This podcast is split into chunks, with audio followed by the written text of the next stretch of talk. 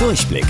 Die Radio Hamburg Kindernachrichten. Hier lernen auch unsere Eltern noch was. Hi Leute, hier ist eure Toni. Deutschland ist im Achtelfinale der Europameisterschaft. Ich glaube, darüber haben wir uns diese Woche alle mächtig gefreut.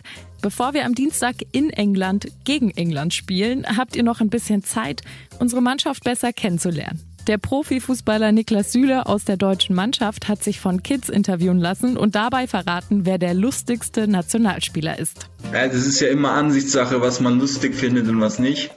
Die meisten Witze versucht auf jeden Fall Thomas Müller. Also er versucht immer lustig zu sein, manchmal schafft er es auch und manchmal ist es ein bisschen unlustig, aber ich glaube, im Gro Großen und Ganzen ist der Thomas schon ein lustiger Kerl. Übrigens hat er auch verraten, wie ihr selbst Profifußballer werdet. Für das ganze Video klickt euch rein unter radiohamburg.de.